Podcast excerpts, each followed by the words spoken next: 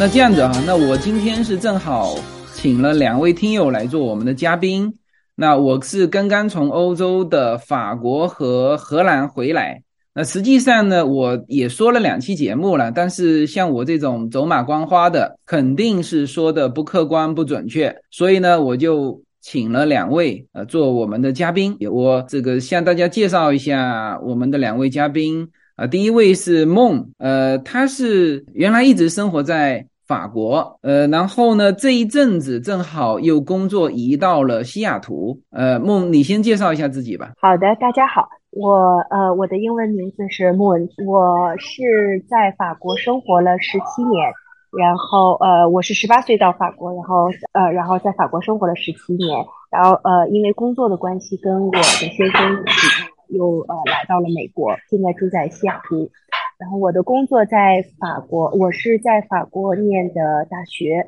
念的研究生。然后在法国直接开始工作，我的职业是工程师。嗯，好，那介绍另外一位，我们的网名是石头哈，他同时也是我们欧洲群的群主啊。石头是一直是生活在荷兰阿姆斯特丹哈。嗯，大家好，嗯，我的网名是石头。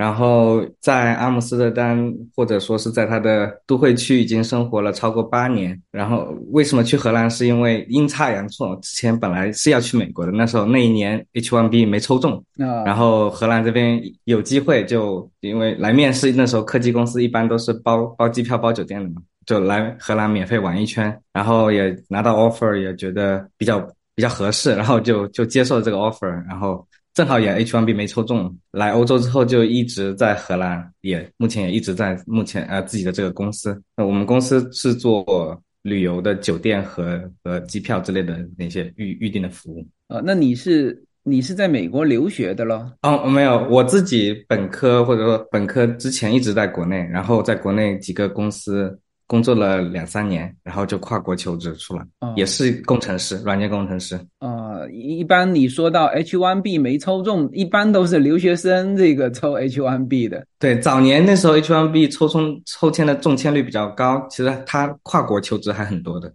现在就比较少。OK OK，好，我们很难得哈，这个其实我们听友在呃全世界各个城市也都有，呃，所以我们就要请当地人来说，呃，法国。呃，和这个荷兰，呃，那个我上次其实跟梦有在洛杉矶喝咖啡哈，你正好是到洛杉矶嘛，然后我听你说到一个，我记印象特别深刻，你说这个法国人啊，很多人都认为法国人是浪漫嘛，呃，你说这个法国人其实第一品质应该是严谨，呃，你说到这个像全球最这个核电站做的最好的是法国，那你想想看，核电站是最需要严谨的。而法国人能够把这一块做得最好，那就说明其实法国人他第一品质应该是严谨啊，当然也浪漫，我估计哈，能不能大致说一下你现在你在法国住了这么久哈，您是在巴黎住吗？还是在法国的哪一个城市？呃，我在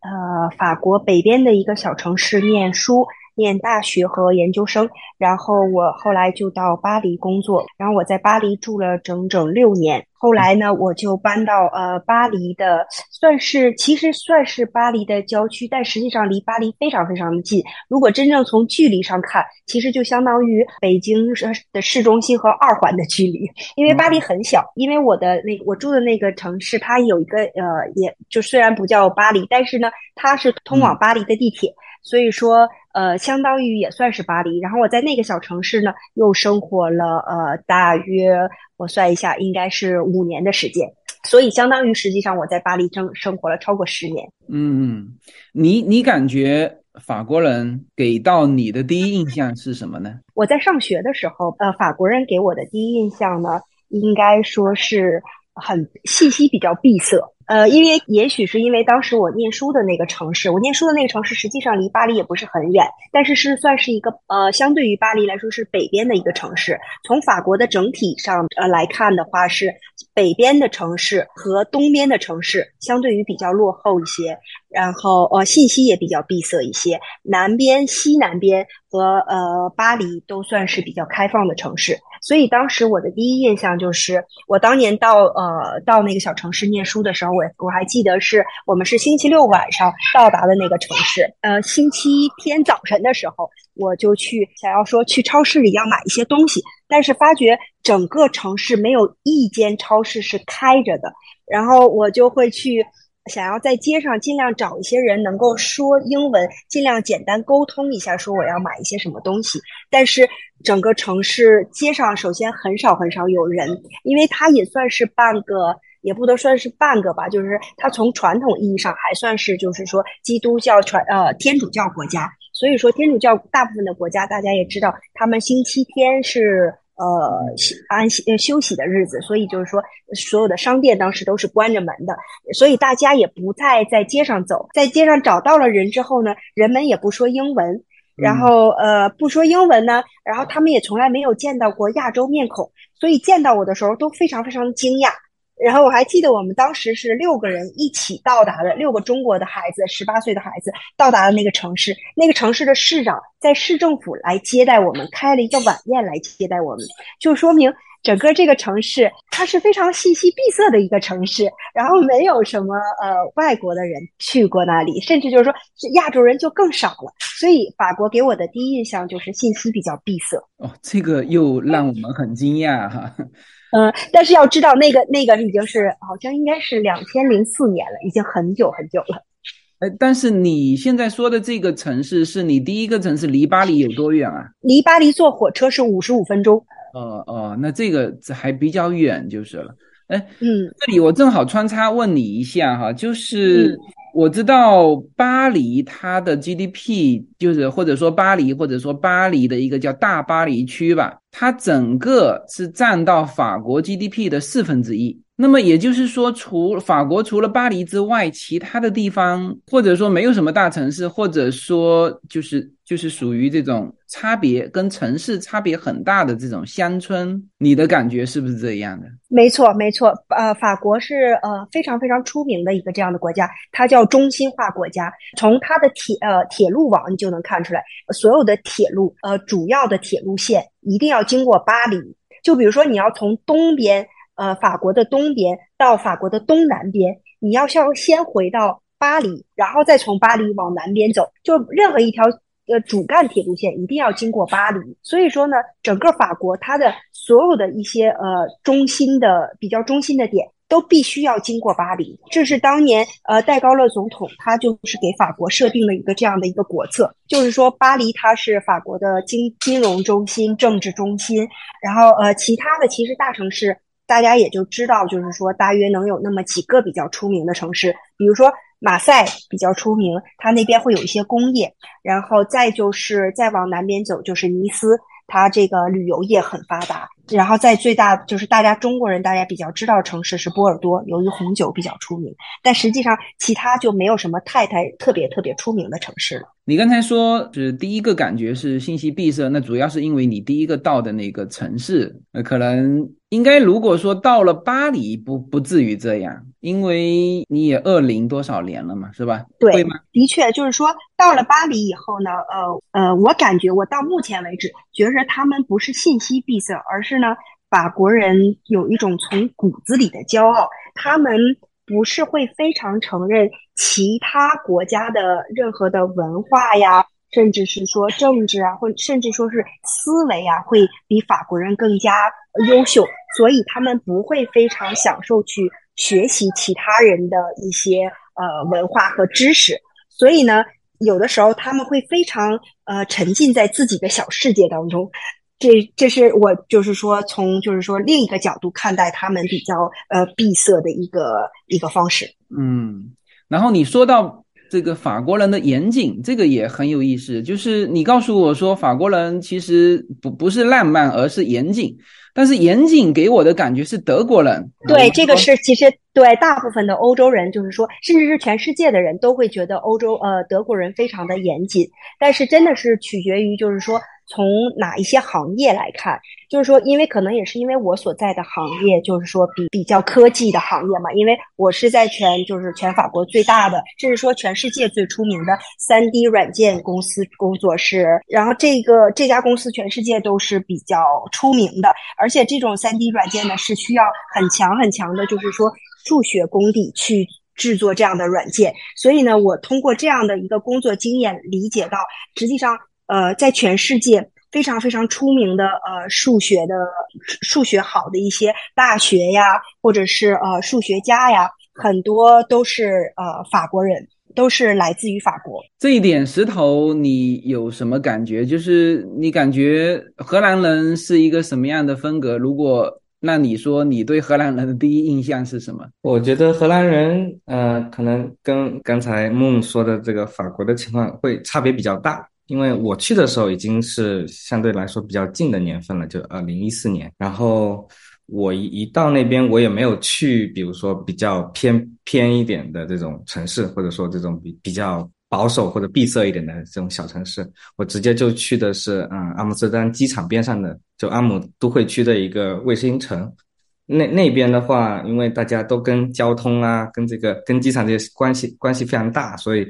啊外国人很多，然后。啊，也包括中国人也非常多，有也有，在我一去的时候就已经有不少中资的企业在那边设立他们的欧洲的总部啊之类的，所以嗯，我到那儿并不会被被就是当地的居民看着哎很新鲜的样子，从来没见过你之类的，这个不会。然后相对来说，我觉得闭塞或者说有一些情况，感觉说它还比较保守的话，可能也也是。跟时代的发展有关系吧。就我刚去荷兰的时候，也经历了就是关于超市这个东西，这个营业时间的不便利。就是我刚去的时候没多久，他周六开始开超市了，开半天。然后又过了一两年，他周六全天都开了。再过了一两年，周日也全天开了。然后所以荷兰现在就是呃七天就无休的，就这些大型的连锁超市全部都是很方便的。像啊我们自己在欧洲其他国家玩的话，现在。比较明显感觉到的还是就是像周日德国是不方便的，就如果你周六没有在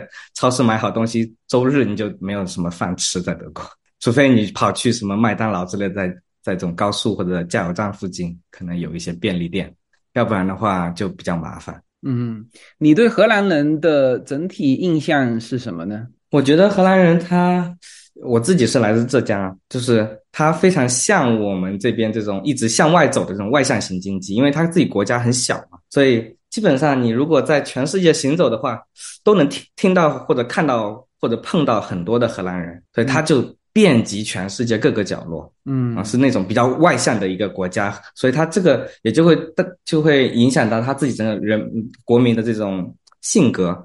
荷兰人就是比较直接和奔放一点。虽然它是偏西北欧了，就很靠近就是北欧的那些国家。一般大家印象中说，觉得偏北方的这些国家的人民会不会就是比较冷漠一点什么的？但荷兰人非常非常热情，也非常直接，这是他们最大的就是特点。从我自己的观点来看。嗯，我去阿姆斯特丹上一次应该是在一三年还是一二年？我那时候给我的印象就是，因为我是从法国，然后一路那个比利时啊过去的，然后当时我是在巴黎，呃，因为那个是算是国际大都市嘛，你一看那个头发啊，就是各种颜色的头发，黑发、红发，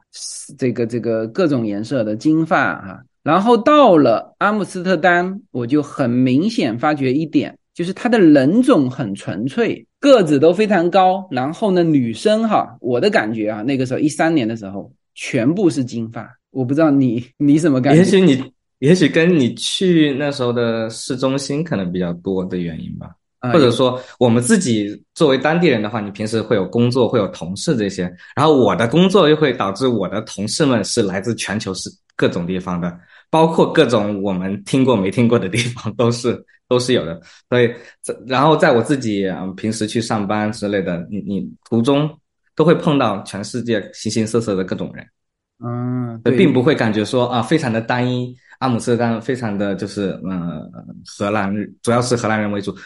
反过来说，我觉得至少说在可能在你那次去了之后，一直到现在为止，整个阿姆斯特丹。里面及它整个都会区的人口组成的话，会更加的国际化，就是外来人口非常多，因为每年有十几二十万的外来人口涌入阿姆斯特丹这个都会区，所以把填充掉。把很多当地的人民往外面去输送，就这这么一个运动那种感觉。对对对对，我这一次去阿姆斯特丹，我的感觉就跟上一次不太一样。这一次就感觉，哎，好像这个国际化了很多啊，就是嗯，对，形形色色的人嘛，嗯，对，这次就感觉不一样。就很多人来了之后就会去买房之类的，你就会看到国际买家非常多。就在过去的五年八年，这也就体现了它越来越格局。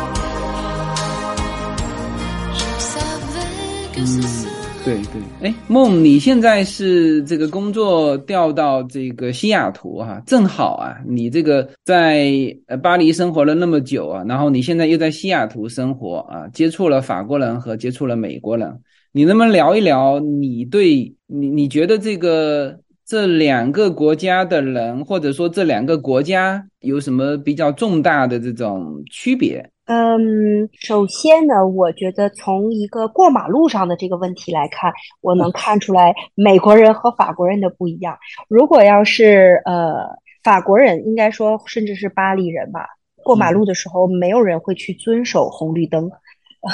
但是在美国这边，好像大部分人都很遵守，起码在西雅图我见到的，大家都很遵守这个红绿灯。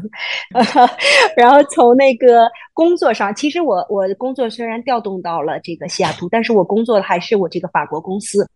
然后我是被派到，就是说西雅图这边，所以我公司里面的呃，现在在西雅图这个办公室，就是说整个这栋楼里面，还是一半是美国人，一半是法国人。我能看到，就是说人们的。工作的方式、思维方式非常非常的不一样，真的是完完全全不一样。比如说，我我公司的就是说，大部分的美国人，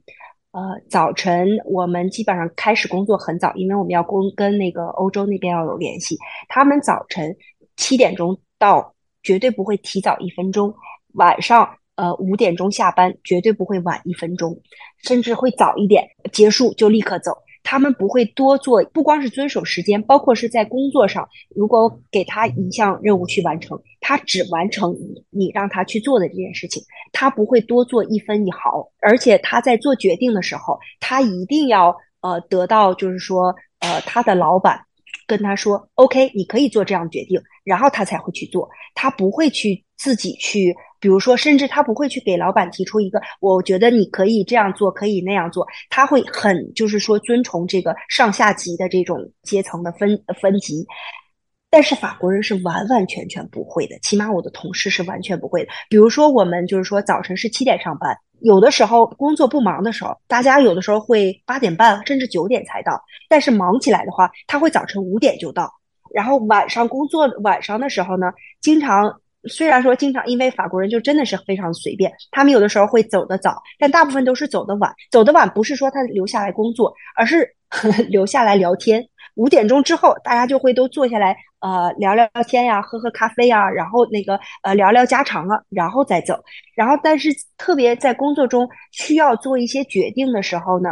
如果他觉着非常不满意，他会直统统的就会说这个，跟他老板说。呃，我觉得这件事情不应该，你那个应该是怎么怎么样做。然后老板觉得是他应该怎么样做，他完全就是说非常非常不委婉的就说明去说啊，老板你这个你这么做是不对的。就是大家的阶层分级非常非常的不明显，法国人的阶级就是分层非常非常的不明显。我们就是说上下级可以随随便便的，就是说开玩笑啊。或者是说互相就是说提出哪方面工作非常不满呀，可以随便的怎么样都可以说，甚至做决定的时候，如果真的是急着做决定的时候，我们就是法国人实际上是可以就是立刻就做决定的，不必要一定要等到老板给你 approve 了之后你再去做。但是美国人是绝对不会这样做的。我的美国同事其实我不能说就是说所有的美国人，但起码就是我一年经验看呃看出来的这些我周围的同事的美国人。他们就到非常紧急的情况下，他他也不会去做决定，他一定会跟你说，我必须要等我老板给我 email 了一个 approve，我才会去做这件事情。哎，那个梦啊，你现在小孩正好也在呃美国这边这个上学嘛？你你有没有感觉呃，对于小孩来说，法国的环境跟美国环境的不同呢？从小孩这个角度，从小孩子的角度来说，可能我没有特别多的立场，因为我把他送去了法 法国学校。哦，他现在就是说，因为他还小嘛，他才刚三岁，所以说就是说，在法国是呃三岁就上学，就是说国家必须就是义务教育是从三岁开始。所以说呢，呃，在美国这边有法国政府就是说开办的法语学校。但是呢，他也是就一半法语，当然是一半法语一半英文了。但是就是说我还是希望他能够就是说跟随这个法国的教育系统走一下，因为我非常希望，我不是说光希望他能学这两种语言，所以说哦，因为我觉得如果只需要学这两种语言的话，他完全可以去一个美国当地的学校，然后有一个第二外语。我是希望他用这两种语言去分别学习数学、呃科学。学习这些不同的学科，因为我自己本身经历过这样的呃学习过程。因为呃数学的方式是学习方式是完完全全不一样的。呃，比如说法国人算除法，呃，他们不会去看余数，他们是看除数。然后反正就是跟呃美国人和中国人的方式是完全相反的。所以我觉得让他去法语学校，可以锻炼出来他的两种。思维方式，所以我就非常坚持要让他去在美国的法国学校。嗯，石头啊，你现在是小孩吗？有有有，我小孩四岁多一点。哦，那你小孩现在是在哪一边？这个啊，他跟我们一直在荷兰，就荷兰出生，然后在荷兰一起生活的。然后荷兰政府的这个教育系统跟法国看来很像。嗯，他他是四岁开始上小学，四周岁一过，第二天就去上学。然后，但是这个一年级呢是非强制的义务教育，就不就就可以请随便请假，所以我们现在就是请了假，然后一起跟我们回国了，因为太久没回来了。但是他到五岁零三个月之后就进入强制义务教育阶段了，他就再也不能这种随便请假，只能暑假、寒假和公共假期才能出来。嗯。我这次其实去荷兰，我之前没有注意到哈，就是我们现在国际上称呼荷兰都是叫嘛，呃，但是实际上荷兰自己还是叫自己 Holland，这这个你有感觉吗？呃，在荷兰自己现在因为官方正式的把自己叫做 The Netherlands，就是尼和尼德兰王国之后呢，嗯，应该是已经已经有十几二十年了吧。所以内部的话，现在大家也不叫自己 Holland，因为 Holland 其实主要是代表的在那十六世纪、十七世纪最强盛的时候，那两个最经济最发达的两个省份，就北荷兰省和南荷兰省，就是 North Holland 和和和 South Holland，也就是南边的荷兰省。这两个荷兰省那时候是是经济最好的，所以那两个省的这一块区域才叫做 Holland，剩下的还有还有好几个省份，它。完全不在这个这个范畴内，所以在荷兰内部的话，大家也不叫自己荷兰。现在只剩下一些像中国啊，或者一些其他地方，像像我们台湾省也是，就还用原来的昵称或者说原来的名称。不会叫它叫尼德兰公，呃，尼德兰王国之类的这样叫。对，因为我们原来没有去研究这个，然后呢，就是特别是跟小孩子说的时候，说荷兰哈，因为我们基本上说中文的一些国家的名字，小孩子会通过呃这种嗯。这种谐音会知道，但是我们说到荷兰的时候，这小孩子怎么说都不知道。后来我们去查，哦，这个应该是这个 The Netherlands。然后呢，去了荷兰那边有一些观光的，特别是他那边有一个叫 This is Holland，就是有一个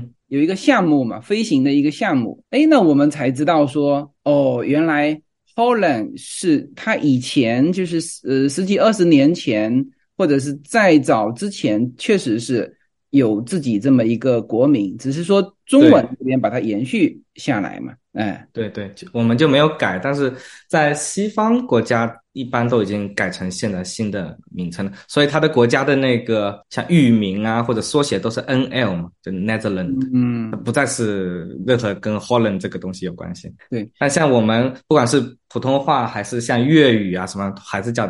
荷兰荷兰。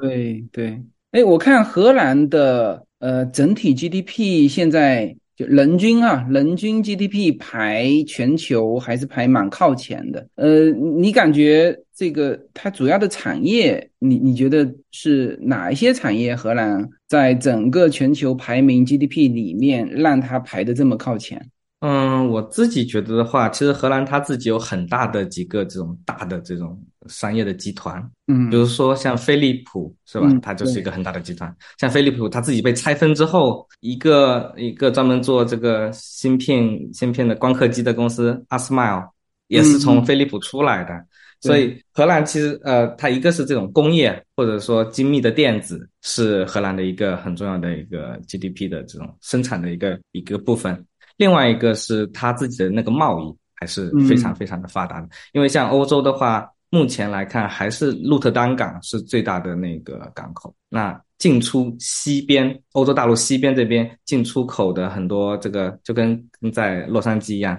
你们那个港口就，它接受了西边这边大多数的这种运输货物运输的这个这个功能。嗯，然后还有一个是，我觉得旅游观光应该也是很重要的一点，就是像之前你跟我。跟我说说，哎，一到荷兰发现这个酒店到阿姆斯特丹酒店不便宜啊，是吧？嗯，确实不便宜，因为它这个城市不是很大，但是来的这个旅游的游客每年非常非常的大，它总体的游客量可以是本地居民全年来算的话二十几倍这么多，就会导致它对对所以它酒店就会非常贵，所以我觉得这个也是，就是说旅游也是它一大重点。另外的话。呃，传统的一些制造业和工业，荷兰也是很强的。它只不过不是在阿姆斯特丹这种中中心的这种大的都市圈，但它是在比如说荷兰的南边，靠近德国的地方，靠近法国的地方，还有很多重工业。嗯嗯，对，正好说到这个，说到这个。呃，市区哈，因为我们这次住，我大概离那个火车北站大概步行十分钟，其实其实蛮近的，有十分钟左右。那我在就是我们大概是在北火车站，大概往西边，从地图上看应该是叫左左边下面一点。那个地方属于属于红灯区吗？如果是西偏西边的话，应该不算红灯区啊。但是就在我们酒店下面那个小巷子里面，全是啊啊！你可能正好在红灯区的最西边了哦哦，它它有有靠有有这么向西边嗯延伸一些，但主要它其实是在它跟 唐人街和红灯区其实是重叠度很高的。如果你看到非常多的亚洲超市啊、亚洲餐馆的话，那你还是在红灯区里。嗯，我亚洲超市、亚洲餐馆倒没看到，就是那可能你正好碰到了红灯区的最西边的那个范围。它它这个东西有明确的划分吗？就是说，比如说这一条街这一边是法律允许可以有，这边就是一定不能有，还是说你你随便？嗯，没有，我觉得应该是从历史上。这么慢慢传承下来的，就这一块是商业区域，然后他申请就红灯，就这这个的执照能申请得到，然后大家就聚集在这一块嘛。它其实是聚集在那一个一个教堂边上，最早最早最早是以那个教堂为中心啊。那时候呢，那里又是一个小码头，然后然后船员们呃这个在海上风餐露宿之后下船了，要要对吧？要娱乐一下，这样子产生了这么一个集群。不过，那个阿姆斯特丹很多房子真的是很古老啊，一六多少是吧？对，阿姆斯特丹一个特色就是歪的房子，对你应该很清楚的看到，对吧？哎，对，它是它到底是向前倾斜，还是说它就是下面小上面大？它是整个地基沉降了，整个有向前靠的，有向左右靠的，也有向后靠的，所以就是它是真的房子歪了。哦哦，它是歪了啊！我因为我我也看到有一些怎么向前我我以为是它下面的地基是小的，然后上面呢故意盖大起来，所以从其实它是完全歪出去了，真的只是歪出去了。嗯，对，那那那些其实基本上所有的阿姆斯特丹这种超级老的房子，他们的地基都改造过了。就之前啊，就这都几百年前盖的地基，以前都是用木头的桩子打的，早就烂烂掉了，所以沉降、沉降、沉降，它就歪了。后来就他们一一条街一条街这种，整个把房子抬起来、顶起来，下面重新打地基，然后把它们放下来之类的。但该歪的它也就已经歪了，它就保持那个那个状态。但是他们有去做加固啊，里面里面的这个地板有去重新做找平啊什么的。时候你生活在里面它还是平的，但从外面看它全是歪的。对对，是这样子。哎，那梦啊，其实我们这次感觉这个巴黎啊。就是它的这个整个城市，嗯，应该算是非常的跟欧洲的那些城市是不一样的啊。我开玩笑说，巴黎这个市政不拿来游行真的是太浪费了，因为我们从那个 对。我们从那个中央的那边，反正它道路也大，就是通往凯旋门，它那个那个道路，然后气势磅礴，这个真的是不亚于像北京的长安街。长安街也没有它，长安街因为现在用来走车了嘛，对吧？就是他们那边的公园连成一一整条线的那种，又是气势磅礴，连喷就是喷水池都搞得那么大。哎，我说这个真的是不拿来游行，真的是浪费了。然后，但是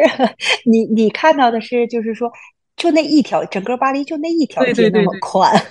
是从那个卢浮宫的那个呃皇家花园，一直到通往那个叫呃，就是或者说叫从协和广场通往凯旋门的那条街，叫香榭丽舍大街。对。嗯，它非常的大，但是那条街上，说实话，呃，没有特别。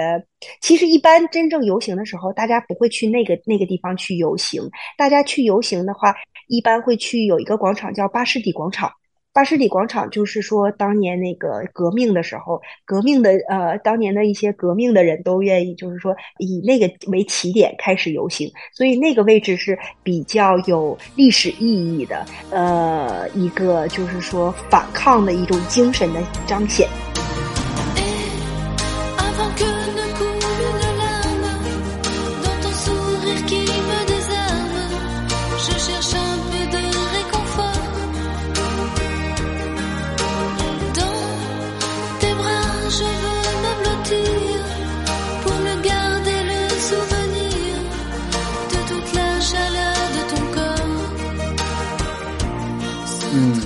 你现在住在西雅图啊？西雅图这个城市也是非常美的。你现在对于这两个城市，巴黎跟西雅图，你是怎么比较的？呃，首先，呃，说实话，从气候上面看，呃，两个城市非常的像，就是说经常会是阴雨绵绵的。可能巴黎是，就是说可能阴雨绵绵的时间稍微比比这个西雅图稍微短一点，但可能也就短个一两个月。呃，气候上很像，但是另外一点，我更加喜欢的一点，可能就是说，呃，是巴黎，就是说它的文化氛围真的是非常非常的浓。它不光是从建筑上的那些，就是说建筑的古老性啊、艺术性啊来看，甚至就是说巴黎人。每个人的穿着，其实真正你要是去巴黎的话，会发现其实巴黎人不会穿那些就是大家知道的那些奢侈的牌子，但是呢，就甚至他们会穿一些有的时候你会看到，就是说裤子可能都磨亮了的那种裤子，但是呢，他还会就是说系一条围巾呐，或者是呃注重色彩的搭配啊，就是每一个法国人，每一个巴黎人，他会从骨子里透出了的他的那种呃艺术的那种彰显，他的气质。呃，所以说呢，其实我觉得人呢是城市的一部分。而当我来到西雅图的时候呢，我明确的能感觉到，呃，在文化这个上面，可能有的时候很难用语言去表达，但是呢，只是去用眼睛看，就能够第一个星期我就会发觉，呃，好像可能。是是因为西雅图周边的这些可能是不是呃在服装艺术上的就是说开发没有没有非常的呃早久远呢？所以说人们的穿着可能呃大家甚至会穿一些很贵的牌子呀或怎么样，但是明显的看出来人不太会去搭配身上穿的东西，颜色彩也不会。我们经常会开玩笑说。呃，经常会在大街上看到一些行走的圣诞树，他会把所有的颜色都放到身上。但是如果你去巴黎，会能看到巴黎人可能有的时候会只是颜色很深，但是起码就是说它颜色有的时候是会明亮，但是它不会超过三个颜色。嗯，所以就是说，一个城市有建筑有人，建筑它没有更多的像巴黎那样的底蕴，人的穿着也没有那么有呃艺术气息，这一点就让我觉得啊。其实没有感觉那么舒服，就没有感觉眼睛非常让人感觉很舒服的呃那个西雅图。第三点呢，我还就是说感觉到我更喜欢西雅图这个城市。现在的城市治安没有很好了，但是呢，其我我没有住在西雅图，我住在西雅图东区，东区的这些城市呢，治安非常好。呃，相对于巴黎来说，巴黎，我想你去，就是说，大家也会给给了你很多的建议，就是说巴黎治安不是很好啊。巴黎实际上的确是很多很多的地方，呃，晚上在走夜路的时候都会就是说没有很呃放心，所以说我觉得巴黎的治安没有西雅图好。巴黎我们经常会开玩笑，巴黎叫巴黎斯坦。就是说，会经常有一些，就是说，感觉就是很让人不安全的人会走在走在你身边呀，或者是你会感觉他会随时要偷你啊、抢你啊，特别是在地铁里面或者晚上的时候，你不知道他会尾随你做些什么事情。所以说，治安上面，我肯定是会更喜欢呃西雅图或者西雅图东区的这些这些城市。嗯嗯，这两个城市像巴黎和阿姆斯特丹呢，呃，我给我印象比较最最直接的，也是一个就是比如说，嗯，遵守这个交通规则这一方面啊。然后其实阿姆斯特丹的那个路啊。叫支离破碎，那个路就是我感觉全球应该像香港啊也会这样，就有轨电车，然后它的那个小巷子纵横啊，有的时候它那个巷子就一整排的建筑，然后呢就有一个极小的巷子，然后它那个 GPS 就显示你必须从这里穿过，我们就感觉这怎么穿过？哦，走到面前才发现有一个极小的。呃，这种这种巷子，所以我感觉阿姆斯特丹的这个城市，这个石头，这个这个阿姆斯特丹这个城市建筑和它的治安啊，各个方面，你你你觉得？这个总体，我之前也有有和你分享过，就是嗯，相对来说，我觉得荷兰的治安会好很多。嗯，除了就如果说从安全感上，如果说纯粹讲夜路，如果你晚上十点以后或者十一点走夜路的话，我可能只会有。一些区域不敢去走，就一个是在阿姆斯特丹阿贾克斯球场那一块的那边那个大区，啊，压力会比较大。其他的地方的话，剩下的地方大多数我都是敢走夜路的。然后还还有一个是我有提醒你说啊，不要太晚去红灯区和那个呃这个咖啡馆那那一块，就是密度比较高的那区，倒不是怕别人有什么想法。而是怕有些人嗨了之后，他行为可能会比较不可控，或者是会比较嘈杂。这也是为什么那个阿姆它里面现在最市中心的那一块，呃，管理的比较严格，就是没有去扩张他们，或者是甚至在在现在在规划，就是把红灯区搬离到阿姆这个其他地区，来让这个市中心的这些居民减少这种骚扰。嗯，然后呃，我自己倒是确实有有去过巴黎，然后也听过一些同事们讲的巴黎的情况，确实是。相对来说要注意很多，嗯，他们或者说叫比比较比较没有安全感，嗯，他们有不少故事跟我讲，就特别是在地铁里面有有比较直接的暴力的情况的事情发生。对你可能时间短嘛，都还好。然后像像我在阿姆斯特丹的话，你如果仔细看，嗯，基本上是看不到这种呃无家可归者或者是这种乞讨人员。嗯，如果你仔细去回想的话，你应该从来没看过。这也是跟他那个市政的管理有关系。就阿姆斯特丹里面，他警力的这个日常的巡逻和常常常在路上巡逻啊，或者是就常住在游客非常集中的地方，那些地方都会有车警车啊，或者是骑自行车的骑警或者骑马的骑警啊，还有开车的骑警，嗯，他们都都在那巡逻什么的。然后，如果他们看到这些就是乞讨的人员的这种乞讨的行为出现的话，那些警察都会去上前去，倒不是说把他们给给给给赶走之类，他会去协助他，让他们去那种呃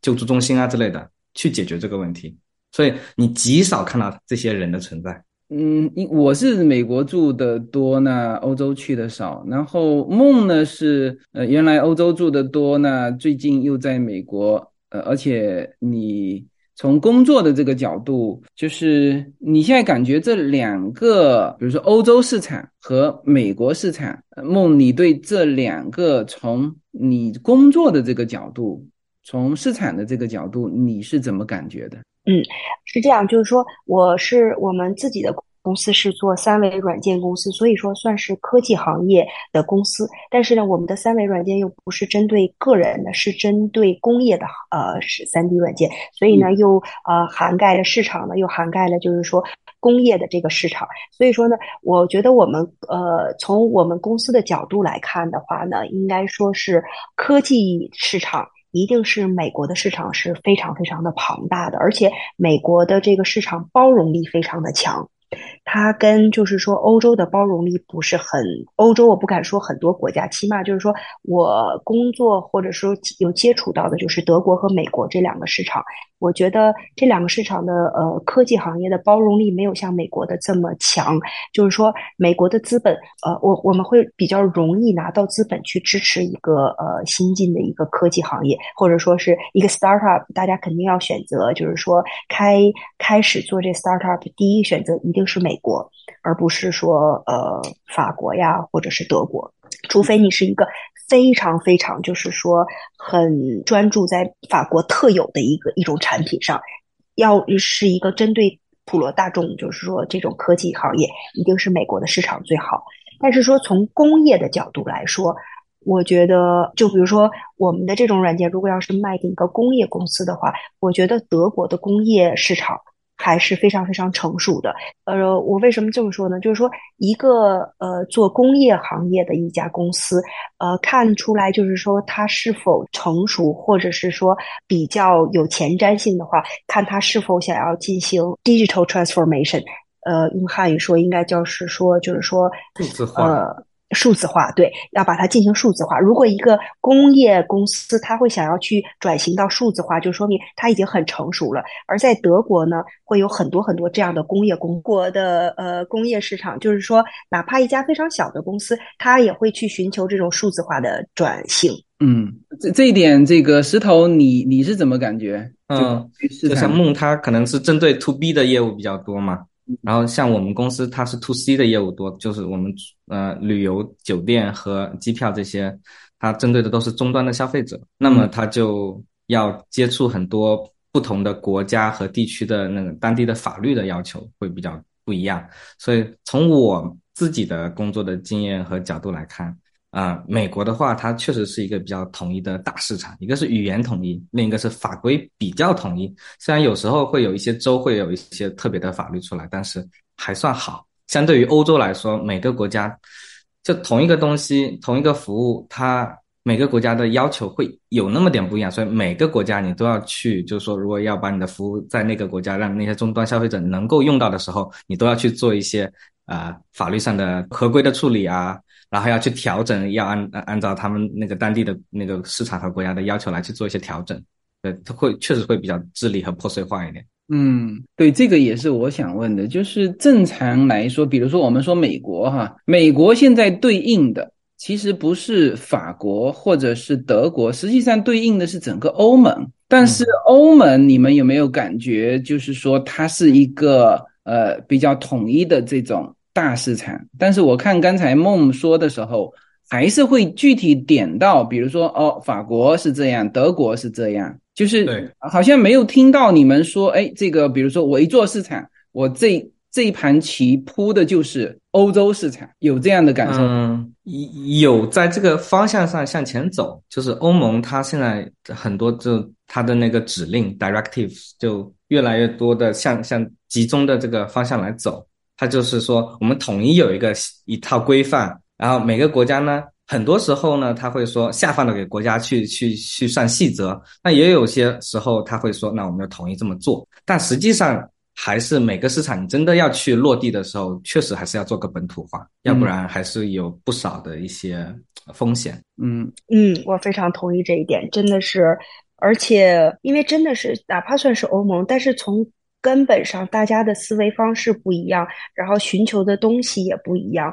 呃，很难很难达到统一。特别是北最北边的国家和最南边的国家，基本上是永远都不可能统一同一样法规的。嗯，对。好，那我们时间呢也差不多了，然后最后我想请两位。这个再补充或者是总结一下，对于法国或者是对于荷兰的，呃，或者你要向我们的听友介绍，呃，荷兰或者是法国，最后可以再补充的，石头先来吧。嗯，我首先要肯定一下，自由军这次就是春假，就这是美国或者说是你们你们两个小孩的这个春假的时间非常好，因为荷兰的春假它是在三月就已经过了，所以我那时候以为你是要。三，我说，哎，荷兰的春假三月中，那我等到三月底四月初才飞到中国，应该能碰上你。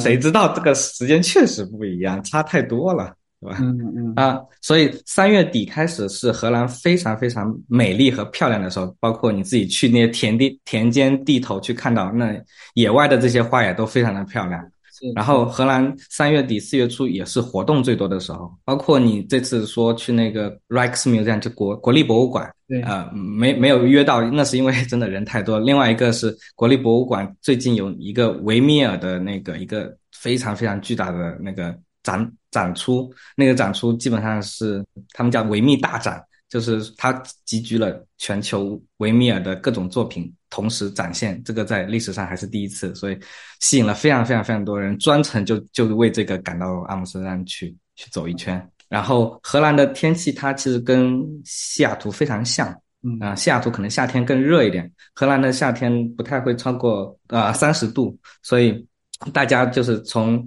春天一直到夏天都是去荷兰去旅游啊，去去体验生活非常好的时间。冬天的话就会比较阴阴冷一点，然后一个是日照比较短，就会比较不适合去来旅游。嗯，对，巴黎应该也是这样吧？巴黎现在我去的季节是不是也是不错的季节？梦，嗯，应该是巴黎旅游的季节，实际上是从呃四月对四月份开始，应该是。呃，从现在开始越来越靠前。从四按理说正常是从四月到九月，整个应该都是非常好的季节。